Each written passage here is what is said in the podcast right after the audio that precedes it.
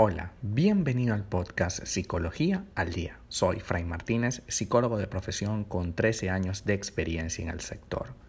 Como pudiste ver en el título de este episodio, hoy vamos a hablar un poco acerca de qué hacer si mi pareja no me habla. El diálogo es una de las claves de la comunicación en una relación de pareja. Sin embargo, las respuestas emocionales pueden ser variadas en las distintas situaciones. Por ejemplo, puede ocurrir que tengas la iniciativa y disposición de hablar con tu pareja, mientras que tu pareja responde con su silencio. Esta forma de actuación responde a un esquema que muestra un tipo de manipulación y chantaje que por supuesto hiere y, duele. Quien actúa de este modo, callando, haciendo silencio, eh, tiene o pone la trampa para que el otro lo haga, ¿no? Y si tú caes en la trampa de creer que tiene la razón absoluta de la situación, se posiciona en el silencio, en la ausencia de palabras, desde la perspectiva equivocada de pensar que la otra persona puede interpretar y deducir exactamente qué quiere y necesita. Una de las respuestas que siempre dicen los pacientes cuando se les pregunta por qué dejaste de hablarle, por qué ya no le hablas a tu pareja, generalmente es porque de esta manera él puede darse cuenta de lo que yo necesito. Y resulta que, ¿cómo demonios lo va a hacer? Si tú no le estás diciendo. Aquí se trata de psicoeducar, de que tú tengas la posibilidad de hablarle y de educar a la persona en lo que a ti te interesa. ¿Por qué mi pareja entonces se enfada y deja de hablarme? En consulta es común escuchar frases del estilo, mi novio no me habla, mi pareja no me habla, se ha enfadado conmigo y no me habla, mi novia no me habla, porque me dejó de hablar, mi pareja me ignora, mi novio está enojado conmigo y no me habla, entre muchas otras frases. Algunas personas toman el silencio como una reacción ante un enfado y eso confunde y molesta a sus parejas. Es adecuado que cada persona establezca sus estrategias para gestionar las emociones. Algunos, tras un discurso o molestia, necesitan un tiempo de silencio o de calma para relajarse y proseguir la conversación en otro momento. Si llevas días sin hablar con tu pareja, es lo adecuado, no es lo adecuado, ni es lo mejor. La falta de comunicación impide que se produzca la resolución del conflicto y, por supuesto, empeora la situación. No podemos estar toda la vida esperando que esta persona algún día cambie o algún día te hable, ¿no? porque es, terrible. La falta de comunicación es un absoluto desprecio y en consecuencia eso te ayuda a crear una serie de fantasías alrededor de ello hasta que llega un momento en el que te es imposible poder comunicarte de manera efectiva con esa persona y eh, no te queda otra opción que irte. Esta persona al dejarte de hablar, al no responder tus mensajes, al evadirte en casa, al no querer hablarte, al no acostarse contigo, al no dormir juntos ya, o sea, prácticamente te sacó de tu vida. Entonces, si, si te sacó de su vida, pues lo único que te quedaría es irte, ¿no? formalizar la partida. Pero entendamos entonces por qué no me habla. Si tu pareja ha dejado de hablarte y no sabes el motivo de su actitud, es normal que te preguntes por qué no lo hace. Hoy vamos a explicarte algunas de, por, de las razones por las que una persona dejaría de hablarte. Por medio del silencio se posiciona a la defensiva, pero además también evita afrontar de forma adulta el problema. Cuando tu pareja elige el silencio, te deja solo ante ese hecho y cierra la puerta de cualquier colaboración, ya que cuando le haces preguntas no responde. Esta situación duele de forma inevitable y es más incómoda todavía cuando ambos ya han dado el paso de la convivencia, es decir, viven juntos. Entonces el silencio se convierte en una herramienta para herir al otro en los distintos encuentros de la jornada, cuando van a hacer el desayuno, cuando están en el baño, cuando salen del baño, cuando se encuentran de repente en la sala, cuando se encuentran en el patio, etc. ¿no? El juego psicológico de la confusión es latente, es decir, tú te sientes confundido de estamos bien o no, me va a votar o no. Incluso puede suceder que le pregunte si está enfadado y sin embargo lo niegue con un no tajante. ¿Estás molesta? No. No está molesta, pero él ejerce una comunicación monosilábica. Sí, no, tal vez, lo que tú quieras, lo que te dé la gana. Y por supuesto eso es una actitud inmadura. Entonces, primero, esta persona no está así afrontando el problema de manera adulta. Segundo, está adoptando una posición inmadura.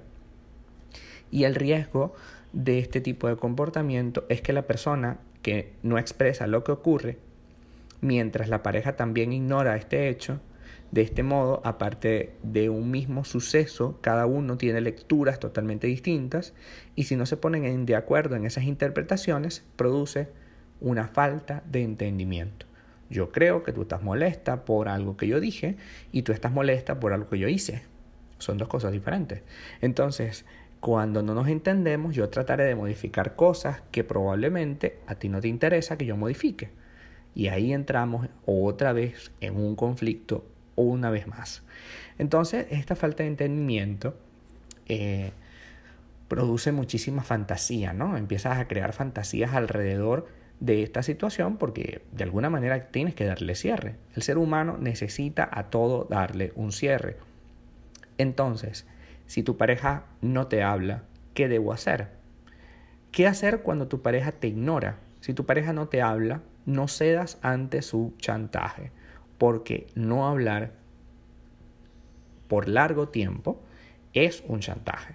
Porque tu pareja te puede decir, mira, la manera de afrontar, como lo hablamos al principio, la manera de afrontar las cosas en la vida para mí pasa por, bueno, si estamos molestos, yo necesito una tarde, una mañana, necesito toda la noche en la que no voy a hablar contigo, no te voy a decir nada porque yo no quiero herirte, porque quiero este, mantener la relación lo más sana posible y este, bueno, respeta mi silencio y mañana hablamos o más tarde hablamos pero hablamos, es decir, hay que buscar la solución.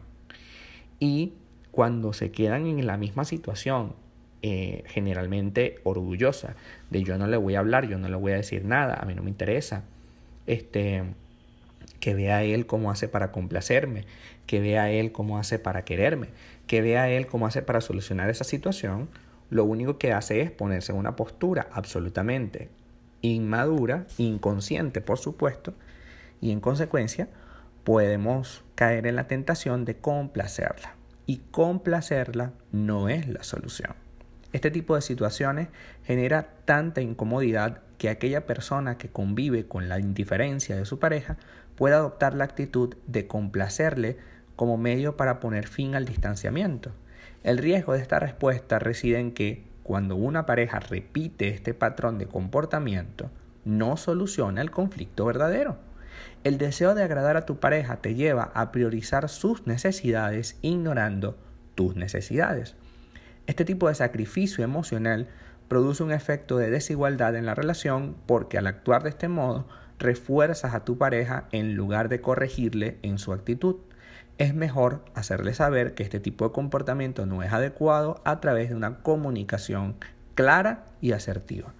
Yo no te voy a complacer porque yo no necesito complacerte en la vida, porque yo no vengo a este mundo a, a eso, yo vengo a compartir contigo la vida y compartir significa que ambos estemos de acuerdo y que ambos pongamos de nuestra parte. No te dejes condicionar por la culpa, porque este es otro elemento que causa la indiferencia, te sientes culpable. En una situación de este tipo es importante que, que observes lo ocurrido en perspectiva, es decir, a la distancia, para no dejarte contaminar a nivel emocional por el sentimiento de culpa que puedes experimentar. Espera que tu pareja cambie de actitud para hablar con tranquilidad sobre lo ocurrido. Puedes expresarte de forma asertiva y cuando desee dialogar, pero lo importante es que no creas que tú eres el culpable o la culpable, esta persona te está dejando de hablar con una motivación absolutamente personal para tratar en lo posible de crear las condiciones patológicas.